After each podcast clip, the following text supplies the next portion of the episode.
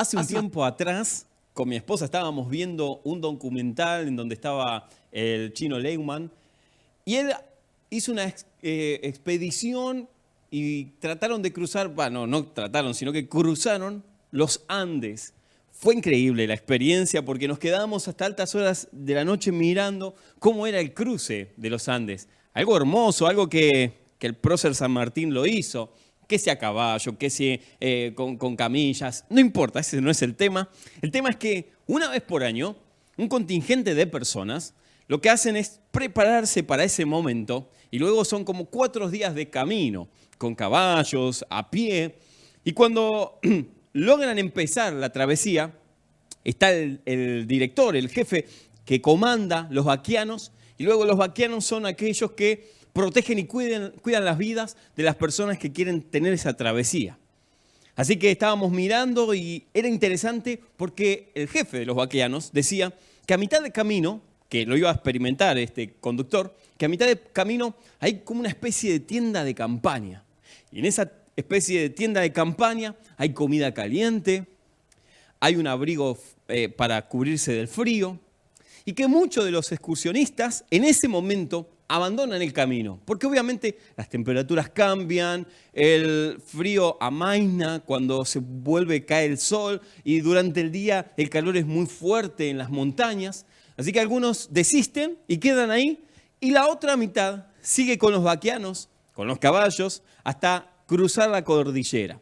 Y hay un momento hermoso, porque ni bien cruzan la cordillera, del otro lado hay otra expedición de chilenos, hermanos nuestros, que también están haciendo lo mismo.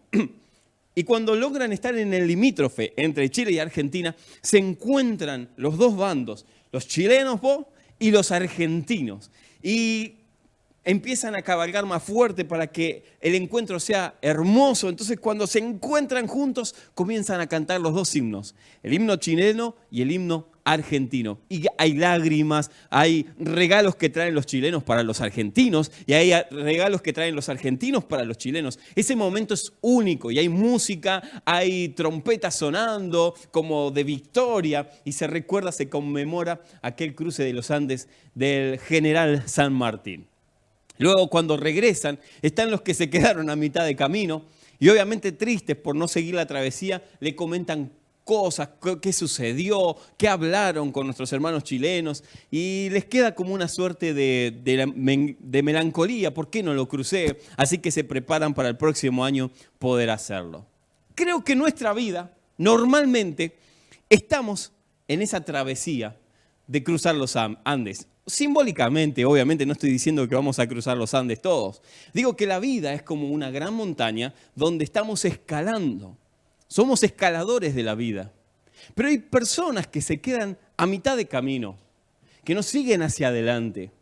¿Por qué? Porque hay, quién sabe, una tienda de campaña, una tienda de campaña que tiene lo necesario, comida caliente, tiene también eh, abrigo, y entonces nos estancamos en algún logro de la vida y no aspiramos a seguir hacia arriba, no aspiramos a cruzar la meta, sino que nos quedamos de este lado de los Andes, de la meta.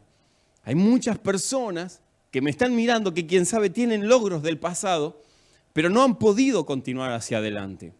Y hay otros que se están extendiendo hacia lo que ellos consideran que es el sueño de su vida. Quién sabe formar una gran familia, tener un ministerio, trabajar para Cristo, o tener un gran trabajo, ser un gran empleador de personas que en este tiempo de crisis necesitan y es visionario.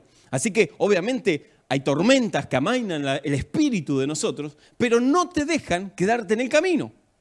Así que este sermón entonces, si me estás escuchando, es para vos, sea que estés en la mitad de camino, o sea que te estés esforzando para cruzar, hoy quiero hablarte de parte de Dios. Porque, mis amados, hay dos personas o dos clases de personas de los que me están mirando del otro lado.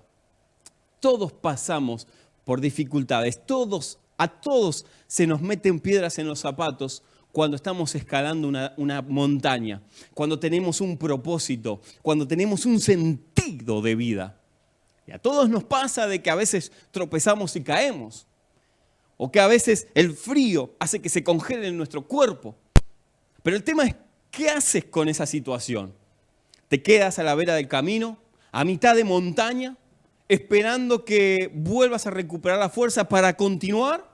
¿O te quedas desistiendo de tu sueño, de lo que naciste para hacer? Cuando hablo de propósito de vida, me refiero a que hay que tomar una decisión en esta mañana. Y digo hay que tomar porque soy consciente de lo que te estoy diciendo. En la historia de tu vida tienes dos posibilidades, como dije recién. O te vuelves víctima de tus situaciones o te vuelves un emprendedor, un escalador de la vida. Alguien que entiende su propósito y entonces lo que le queda es, aunque suframos, sigo escalando, sigo hacia adelante. Pero no sucede cotidianamente de que posiblemente cuando nosotros estamos emprendiendo algo, vienen cascotes. De la montaña normalmente se desprende.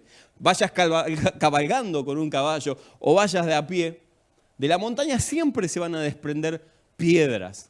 Tú tienes que esquivarlas. Usted las debe esquivar. Y si no logra esquivarla y golpean sobre usted, tranquilo, es parte de escalar una montaña, es parte de cruzar los Andes. No es que solamente te pasa a vos, le pasa a usted y los que lograron el éxito nunca tuvieron un cascote de frente, nunca tuvieron un camión con las luces encendidas a medio camino en ruta. Todos, damas y caballeros, todos sufrimos piedras en el camino. El tema es qué vas a hacer. ¿Te vas a hacer víctima o vas a ser protagonista? Yo me acuerdo que en el colegio, algo que normalmente siempre recuerdo, era que en las aulas habían dos clases de, de personas o dos clases de alumnos. Estaban los muy inteligentes, ¿se acuerdan del otro lado? Nosotros le decíamos los bochos, los Einstein, los, este, los sobresalientes, y nos daba rabia, porque cualquier profesor o profesora que hacía una pregunta, ellos enseguida tenían la respuesta. Bronca que me daba. porque ¿cómo hacen para conocer todo lo que mamá y papá nada más saben? Obviamente que yo los miraba y, digo yo porque no estaba dentro, obviamente yo no era parte de, esa élite que tenían todo resuelto en la vida, que sabían las tablas, las cuentas de matemáticas, álgebra, lengua, historia. Los desgraciados sabían todo, todo. Y cualquier pregunta que hacía la maestra, el profesor, ellos enseguida levantaban la mano y decían, yo la conozco. Bueno, este grupo que te estoy hablando son el de los sabelo todo. Son el que tenían respuestas para todo. Luego había otro grupo. A ver si recuerdan. Estaban los inteligentes y quién más. Exactamente. Estaban los burros. Estaban los que no sabían nada. Porque ya directamente iban con honor a la maestra. Decían, no sé nada, póngame cero. Así con valentía. O sea, no, le tenían miedo ni siquiera a la profesora. Ellos decían, no estudié. Hmm.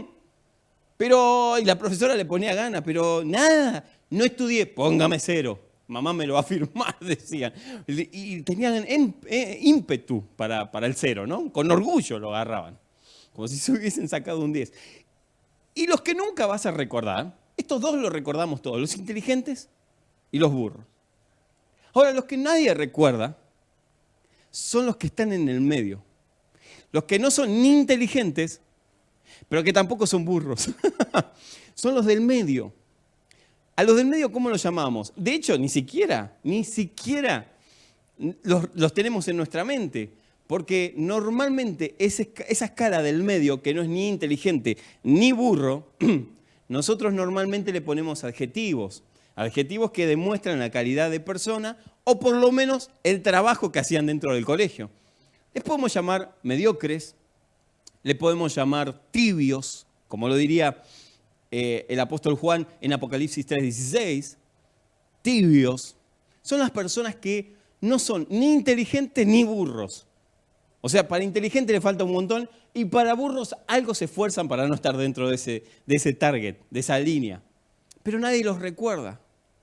Yo recuerdo a los burros porque eran ligueros, revoltosos, de hecho, uno está en el equipo pastoral hoy trabajando con nosotros, es increíble. No, no es que era burro, sino que era, era ruidoso, tenía toda la inteligencia, pero el tipo lo, hacías pasar por, este, por revoltoso.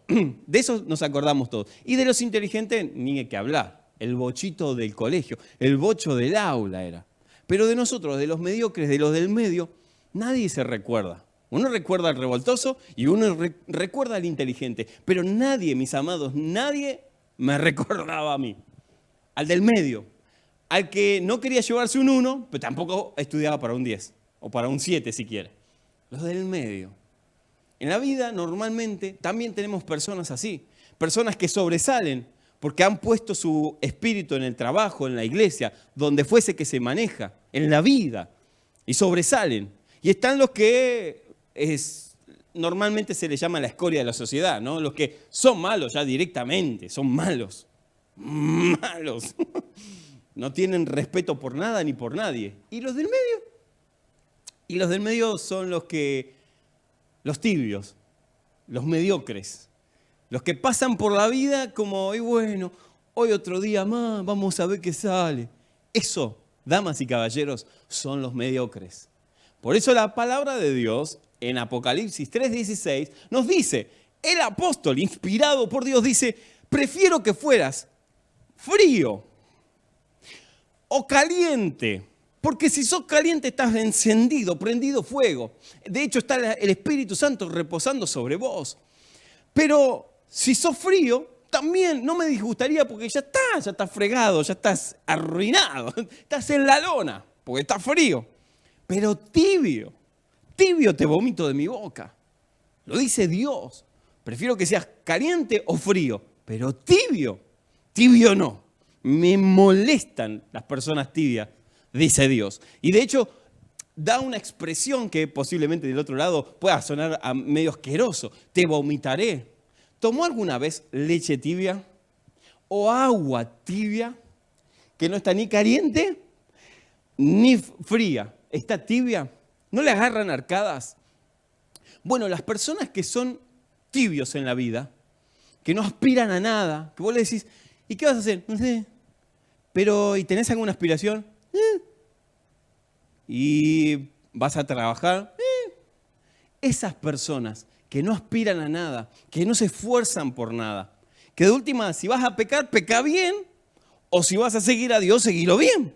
Pero no estés coqueteando con una y con la otra, porque vas a estar a la vera del camino, en la mitad de la montaña, y no te vas a definir ni por arriba ni por abajo. Esas personas no trascienden. Esas personas no rompen paradigmas. Son personas que como normalmente lo vemos en la palabra, son parte de un montón de gente, pero no hacen nada. Sus nombres no han quedado registrados. De hecho, la vida ni los reconoce.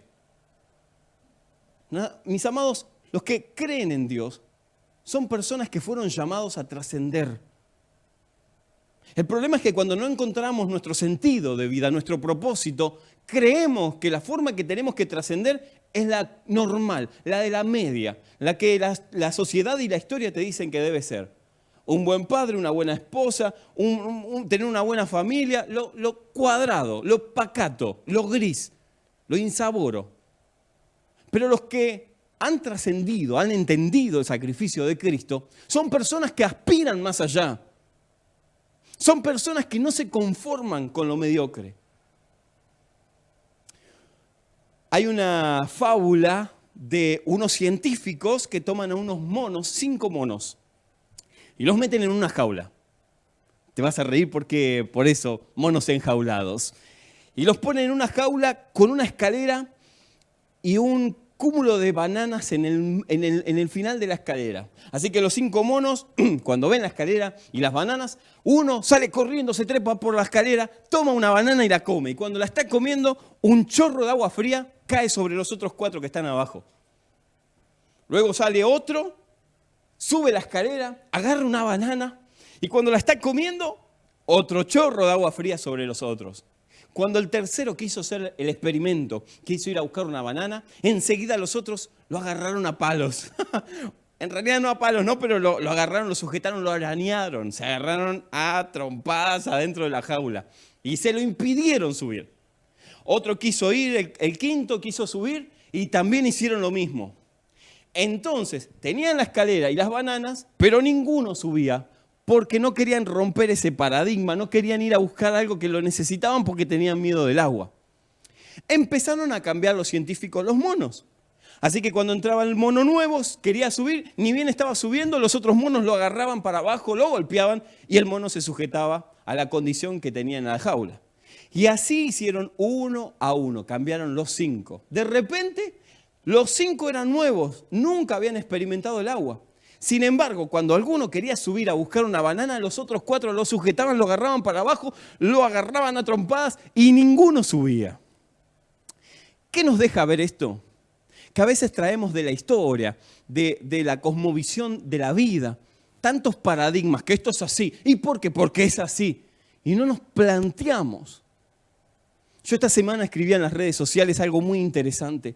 Ponía, nosotros somos protestantes por derecho, pero hemos dejado de protestar.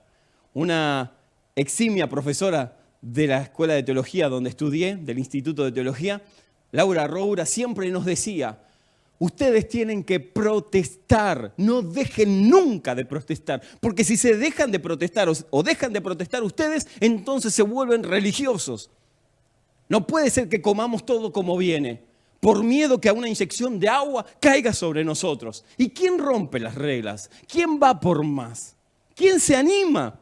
Si la sociedad nos está consumiendo en un sistema y ninguno dice, hey, hasta acá es mi límite tengo una responsabilidad en esta historia. No nací solamente para vivir y morir, nací para algo más, nací para ser trascendente en lo que hago y hacerlo de la mejor manera, no solamente porque sí.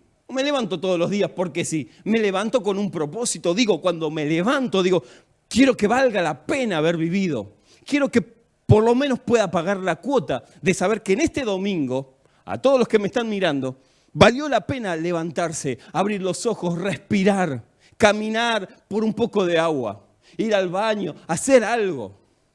Bueno, en el baño hacer lo que quieras, ¿no? Pero digo, al volver, poder hacer algo, proyectar algo o no bajar los brazos. A ustedes les digo, a los que me están mirando, no bajes los brazos. No bajes los brazos. Este sermón es para todos los que están del otro lado un tanto cansados de subir la montaña cuesta arriba, de recibir algunos cascotes, algunas piedras de la vida, en las cuestiones económicas, en las cuestiones familiares, en las cuestiones espirituales. A todos los que me están mirando, hoy Dios te quiere dar este consejo. Dios te dice, no te rindas, no te rindas, no te rindas. No es tiempo de abandonar, no es tiempo de tirar la toalla, no todavía, porque si seguís respirando, entonces es que hay propósito sobre tu vida. Y mis amados, si hay propósito, entonces hay un sentido para vivir. El famoso Albert Einstein decía, es más fácil desintegrar un átomo que un prejuicio. A veces tenemos tantos prejuicios en la vida, no lo voy a lograr, no nací para esto, esto le sucede solamente a algunas personas, que para lo primero que debemos hacer nosotros para entender el sentido de vida, para seguir escalando, para ser verdaderos escaladores, es no darnos por vencido y cambiar paradigmas. En tu familia, en la sociedad, en el trabajo. Si las cosas se hacen así, pero están mal hechas, alguien tiene que decir que están mal hechas. Y por eso estás del otro lado. Por eso sos parte de este escuadrón celestial que rompe reglas, no provocando, incitando al pecado, al, libertinaje, no. Somos parte de un cambio esencial, un, cambio que proyecta amor verdadero, no del fingido, no del te amo pero paso por al lado y te ignoro, ni siquiera te saludo. No, el cambio de verdad. El cambio que hace que una sociedad cambie, que una familia cambie, por lo que una familia cambia, entonces un barrio cambia, y cuando el barrio cambia, la sociedad cambia, y entonces hasta una provincia o un país cambia. Ese, ese cambio, esa, ese parte de cambio, sos vos y soy yo. Por eso debemos resistir. Génesis 28:15 dice, y es aquí, yo estoy contigo y te guardaré donde quiera que vayas. Sé fuerte y valiente porque yo te volveré a traer esa fuerza. No te dejo hasta que haya cumplido lo que te dije que iba a cumplir. Esas son palabras del Señor, no son mis palabras. Yo no puedo prometerte tal promesa, pero quien me envió esta semana a darte este consejo me dijo, no bajes los brazos. Cierto día, en un atardecer, estaba caminando una persona con su burro y de repente de entre las montañas salen unos malhechores y lo roban. Pero no eso, dame todo lo que tenés. Esos robos como normalmente en el mundo hoy está sucediendo, que encima de robarte te golpean y te dejan medio moribundo. Esa clase de robo.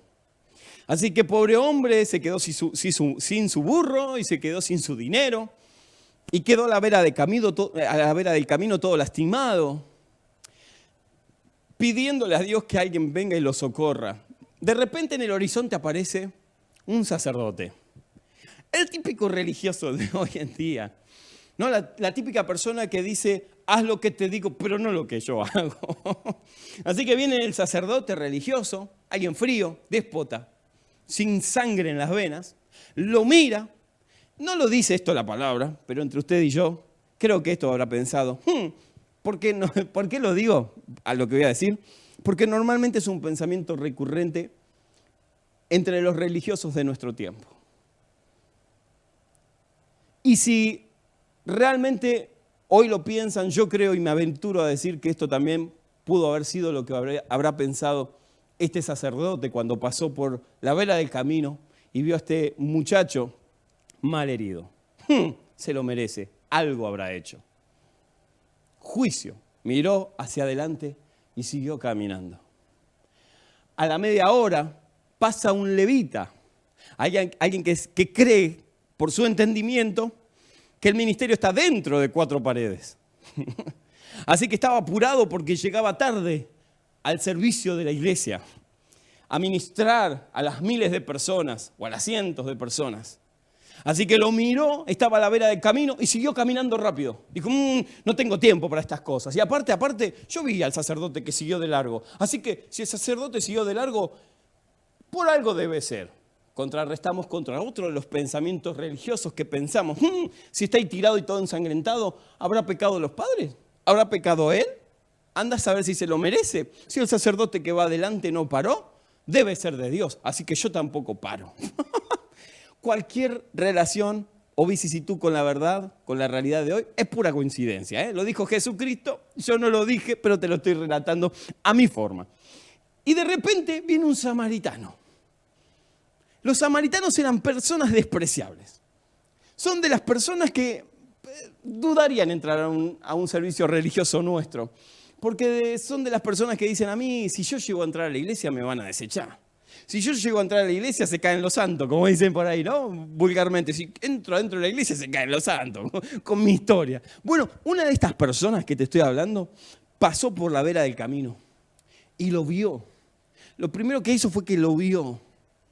Y al verlo tan mal herido, tomó de su alforja, tomó de sus bagajes algodón, eh, alcohol y le curó las heridas. Lo primero que hizo fue curar las heridas. Luego lo tomó, lo subió hasta su, hasta, su caballo y se lo llevó a la primer posada que encontró, el primer hotel. Y no solamente eso, sino que le dijo al posadero, posadero, dale de comer, yo tengo que ir a la ciudad por, por, negocios y voy a buscar más plata, así que cuando vuelva, dale todo lo que sea necesario de comer, cuídalo, curarle sus heridas y si está una semana, no importa, yo cuando regrese, yo pago. Se ve que ese posadero conocía a este hombre porque obviamente iba a estar unos días y no le dejaba tanto dinero, estaba creyendo en su buena fe de que cuando volvería le tendría que pagar todo lo que había tenido que atender a este, a este hombre golpeado. Y entonces de alguna manera confió el posadero y este buen samaritano, como después en todo el mundo, en todas las historias, Cristo, Jesús, lo recordaría, y nosotros también, accionó no solamente cuidando sus o curando sus heridas, sino que también pagando por su recuperación a alguien que ni siquiera lo conocía. Amados, a veces la religión puso prejuicios, como las bananas y el agua fría. Y cambiamos el sentido de vista. Y pensamos que si en la vela del camino alguien está ensangrentado, se lo merece. Algo habrá hecho. Algo habrá pasado. Y no perdemos de el cuidado que Jesús tuvo al relatar esta historia en donde el héroe es el el que menos darías un peso. El héroe de esta historia es el que los judíos detestaban.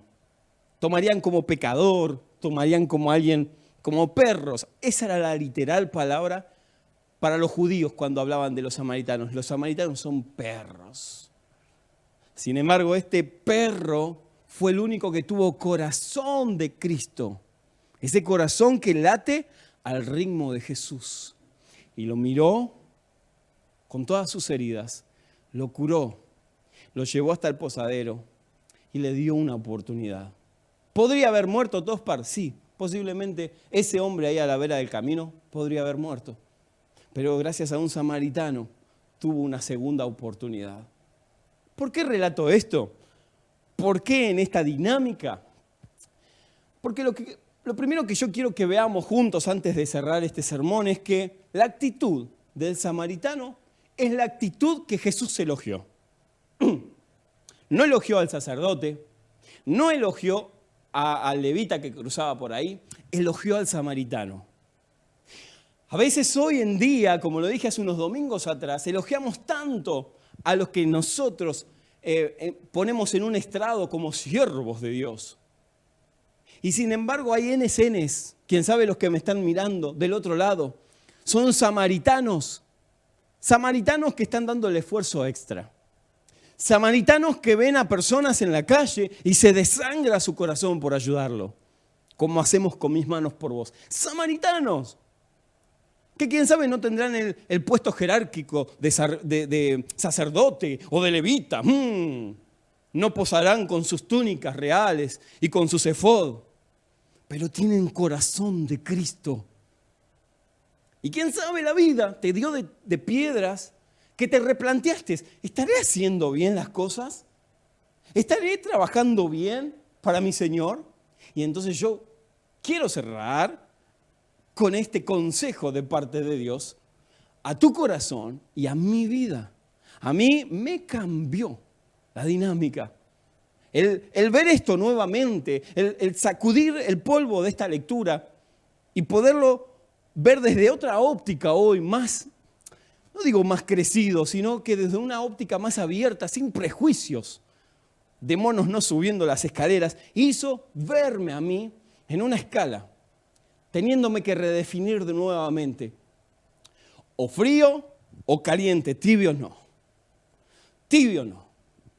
Levitas no. Y no hablo de la imposición espiritual, no. Digo de esa nefasta calidad de buscar un título, pero no tener el corazón correcto. Mis amados, hoy quiero que te plantees una pregunta que deberás contestar usted y yo a solas, en privado, con Dios. ¿En dónde estoy? ¿Estoy frío? ¿Estoy caliente? ¿O lo que es peor? Estoy tibio. No tengo aspiración ya. Apocalipsis 3 dice, pero cuanto eres tibio y no frío ni caliente, te vomitaré de mi boca. Los que alcanzan la meta no son los que tienen recursos necesariamente. Los que trascienden no son los que nacieron en cunas de oro, sino que, lo que con, con lo que tenían, cero, nada, comenzaron. Mis amados, el éxito empresarial, si puedes ver cualquier video de YouTube o hablas con cualquier empresario, muchos te dirán, yo no tenía nada nada, pero tenía un sueño, tenía una visión. Y cuando alguien tiene nada, pero tiene visión, entonces tiene todo. Sería muy fácil tener los recursos y armar una empresa de la nada. Pero les podría estar dando cátedras ahora, horas de personas que trascendieron como McDonald's o como eh, KFC, personas que no tenían nada y con, con la nada que, que tenían hicieron grandes empresas.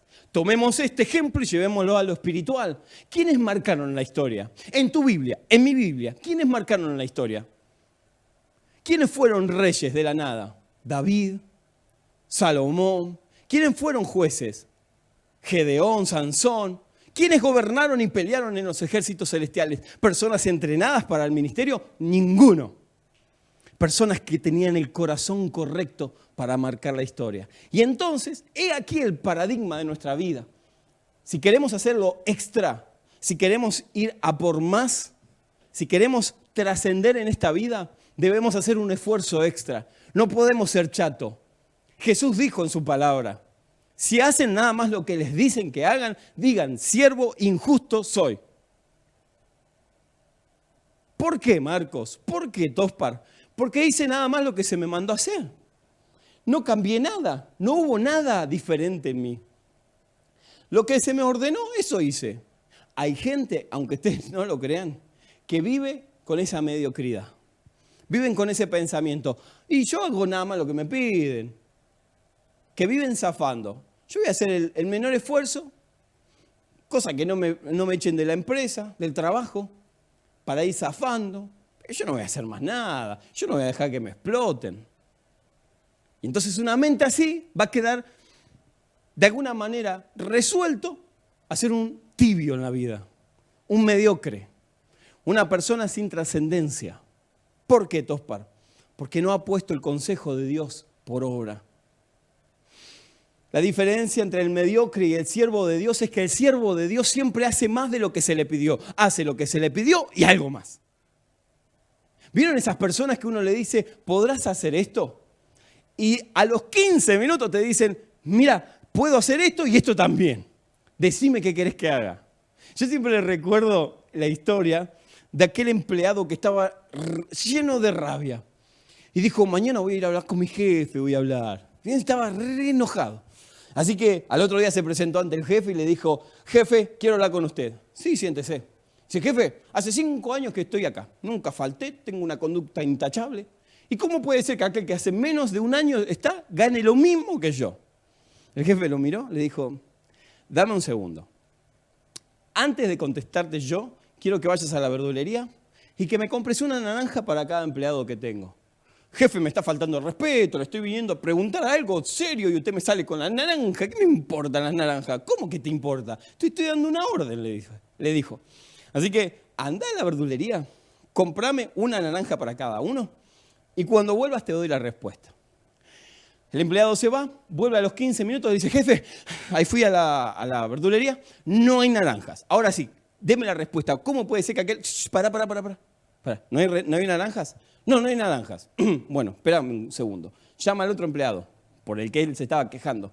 Lo llama y le dice, haceme un favor, anda hasta la verdulería y comprame una naranja para cada empleado. Pero jefe, le dije yo, no, para, para, para. Entonces dice, sí, jefe, ahí vuelvo se vaya a la media hora vuelve. Y cuando vuelve le dice, jefe, no había naranjas en esa verdulería y fui a la otra verdulería y tampoco había naranjas pero sí habían manzanas. Y yo dije, con la plata que usted me dio, si compro una manzana para cada uno, hasta me va a sobrar, porque es época de manzana. Pero si hay alguien que no le gusta la manzana, yo estaba pensando que le podríamos comprar un kiwi. Pero aún así, si no le gusta el kiwi, capaz que alguien puede decir, bueno, ¿por qué no me sumas esa, esa plata de la naranja, esa platita de la naranja y al final de mes me la das toda junta y compro lo que yo quiero? Así que tengo plan A, plan B y plan C. Usted diga, ¿qué quiere que haga? El jefe miró al otro que se estaba quejando y le dijo, ¿Te tengo que explicar algo más? Hay personas que son tibias, neutras, que hacen solamente lo que se les mandó hacer. Y Jesús, vuelvo a citar sus palabras, dice, una vez que terminen de hacerlo, digan, soy un necio, eh, porque hice nada más lo que se esperaba de mí. No hice, no trascendí, no hice el esfuerzo extra. La palabra de Dios dice en Mateo 5, y cualquiera que te obligue a llevar una carga una milla, ve con él dos. Esto siempre choca porque nuestro Señor nos enseñó a hacer, dar la milla extra. Nuestro Señor nos enseña que si te piden, hacer algo, vos no hagas solamente eso, vos hace eso y algo más. No te quedes solamente con, y bueno, pero trascendí porque por lo menos hice lo que nadie hacía. No, vos no podés ir a dormir con ese pensamiento. Si estamos hablando de un ministerio, ¿qué creen ustedes? ¿Que Dios va a bendecir a quién? Al que hace solamente lo que se le mandó a hacer, sí va a tener bendición, pero el que sobresale, aunque no le paguen esa milla extra, no me interesa. Imagínense, yo siempre digo lo mismo, tu jefe no va a creer en vos porque leas la Biblia a la hora de la comida. Tu jefe va a creer en vos cuando hagas el doble de lo que hacen los demás. Ahí va a decir, yo quiero cristianos en, en, mi empresa. Yo no quiero otra persona que no sean cristianos. Los cristianos hacen el doble de lo que les pido. Yo quiero esa gente con testimonio, con acciones, con frutos. Tu vida la estás regando con semillas. el camino de tu vida cuesta arriba, cuesta arriba en la montaña, tenés una alforja llena de semillas. Y si en tu alforja de tus semillas sacas amor, gozo, paz, paciencia, vas regando tu camino, no te olvides nunca que volverás por el mismo camino. Y lo que sembraste, eso vas a cosechar. Mis amados, es un domingo especial este. Porque algunos pensaban, y pero yo vengo sembrando. Quiero decirte una cosa. El samaritano no hizo eso porque Jesús lo estaba viendo. Se lo voy a decir a la gente que me mira por acá. El samaritano no hizo, no tuvo esa actitud porque Jesús lo estaba viendo. No. Yo me permito pensar que el samaritano tenía esa actitud de vida. Con cualquiera. Hay gente que trasciende porque tiene esa actitud. No está haciéndolo solamente cuando la cámara del jefe está filmando. Lo hace en cualquier momento. Por eso si estás sembrando, espera a tu tiempo. Porque a tu tiempo vas a recoger la bendición de lo que estás sembrando. Sea que estés sembrando eh, eh, eh, en, lo que nosotros llamamos en lo secular, trabajando con personas o en tu oficina de abogacía, o, como arquitecto, o como gomero, o como pixero, no importa, sembrá, sembrá, da la milla extra. A mí me encanta cuando voy a un restaurante, me ha pasado, ¿Vieron esos, mozos que no tienen ni ganas de servir, que te dicen, ¿qué quiere? Pues ya, no te, ya te sentaste y dije, ah, ¿para qué vine a comer, no? Pero no sé si te pasó ir a esa clase de restaurante que te dicen, eh, dígame el plato, te dicen el plato, le decís cuál es el plato, a los 20 minutos llamás al mozo, le decís, ¿qué pasó con el plato? Eh, espere, se está haciendo. ¿Vieron esas personas que decís, pero tenés ganas de trabajar? Decís, perdón, ¿me da un pan? Eh, ¿Un pan también? Y sí. si puedes, deme un pan, porque hasta no te, dan el pan. Y cuando viene a los 10 minutos, le decís, ¿y qué pasó con la comida? Eh, pero me pediste el pan primero, yo retrasé ahora la comida. Bueno, ahora no sé si te, si pasó ir a otra clase de restaurante en donde llegás, te sentás y ya te reciben con pan tostadito, con algunas semillitas, te traen algunos jamoncitos, cosas para comer, ir picando. Y entonces Vos decís, no, no, no, pero perdóneme, yo pedí este plato, no pedí esta entrada. Ah, no, quédese tranquilo. Es este, gracia de la casa, gracia del restaurante para los clientes. ¡Wow! ¿Qué hace esa actitud del restaurante o del mozo que te atiende bien como un príncipe o como una reina? ¿Qué hace en tu vida? Te forma una lealtad sobre vos. Hace que no elijas otro restaurante, sino a este al que dio la milla extra, al que hizo el esfuerzo extra. Entonces, tú vuelves al restaurante porque hicieron, formaron entre tú y ellos una lealtad.